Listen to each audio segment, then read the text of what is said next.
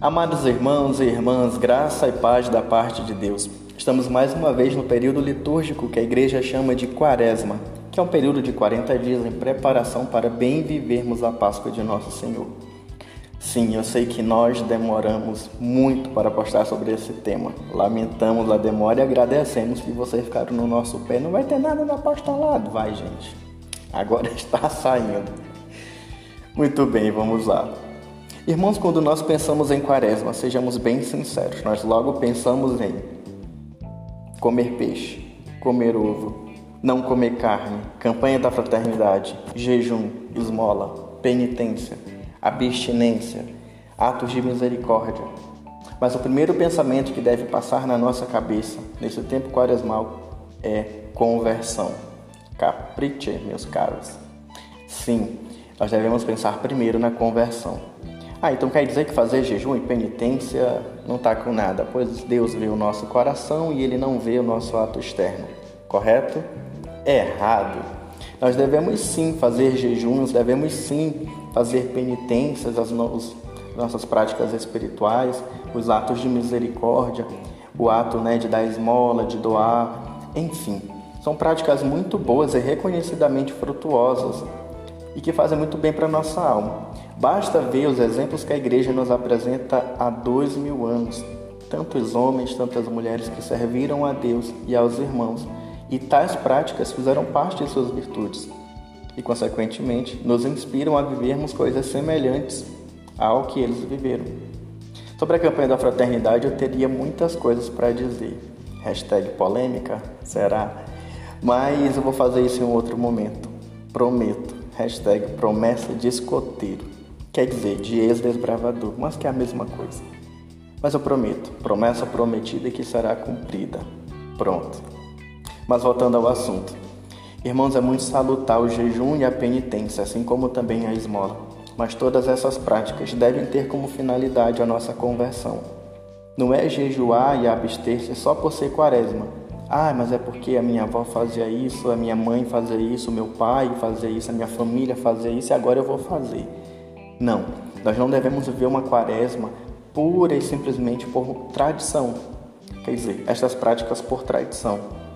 Mas sim, elas devem ser vividas com o intuito de gerar conversão em nosso coração, em nosso agir e mudar os nossos comportamentos, os nossos sentimentos. Em casa, na sociedade, nos nossos relacionamentos com Deus. Porque senão não vai adiantar nada, pois a prática morrerá em si mesma. Pois bem, Deixa eu só desfazer aqui uma fake news que é muito comum aparecer nesse tempo. Ah, é que o Papa disse sobre o jejum da língua, de não falar mal dos outros e não sei o que. Hashtag mentira. O Papa nunca falou isso. Até porque, irmãos, a abstinência é algo que você se abstém, né? Algo de bom. É a carne, é o chocolate, é o sorvete, é o videogame, é o uso das redes sociais, enfim. Ou seja, você tem uma prática que é boa, mas que você se abstém daquela prática, caso também esteja até vivendo demais, você se abstém e oferece pela sua própria santificação e pela salvação das almas. Entendeu? Por exemplo, é... questão da carne, ou cortar o açúcar do café, por exemplo, ou comer uma porção menor do almoço ficar sem jantar e aí comer um lanchezinho antes, caso dê uma fome muito forte. Enfim. Esse negócio, isso a gente faz porque são coisas boas, mas isso de falar mal dos outros, que o papai disse que você tem que se abster disso. Não, tem que se abster disso é o ano todo. Porque isso não é bom, é algo ruim, é algo anticristão. Então, a abstinência é sobre algo bom, esse lance de fofocar, de falar mal dos outros, é obrigação do cristão não praticar isso. Certo? Hashtag fala Deus. Amado, só para ficar claro, antes de escolher a nossa prática quaresmal, devemos ter um objetivo. Agora que entendemos isso, bora jejuar nas sexta-feiras, não comer carne, abster-se daquilo que nos agrada e oferecer para a nossa conversão e a conversão das almas. Não nos esqueçamos de dar esmolas, de fazer doação.